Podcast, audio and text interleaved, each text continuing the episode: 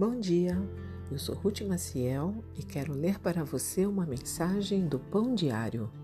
Hoje é dia 3 de agosto e o título da mensagem é Para meu amigo querido.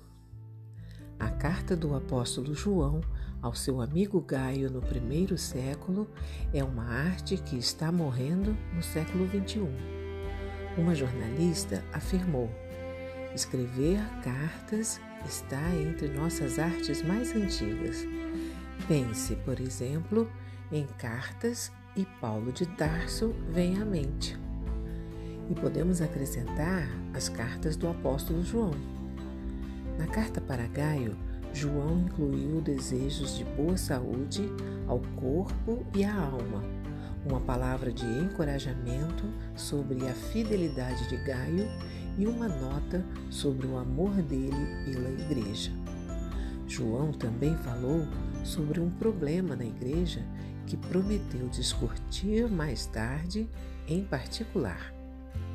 E escreveu sobre o valor de realizar obras para a glória de Deus.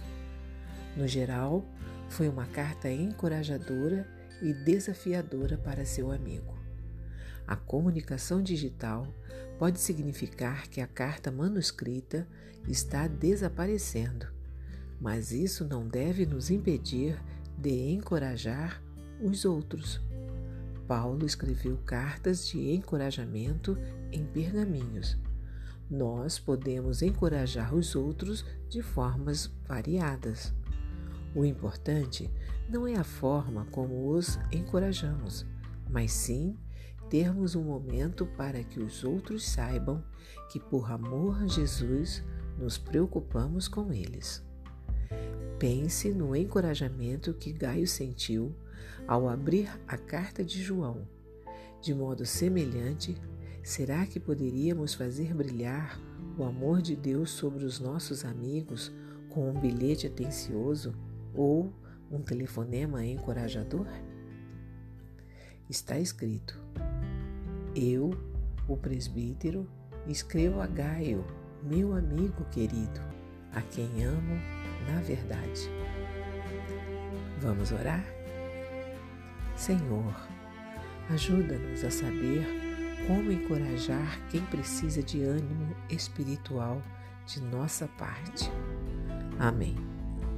Um pensamento para o seu dia? As palavras de encorajamento trazem esperança ao espírito humano.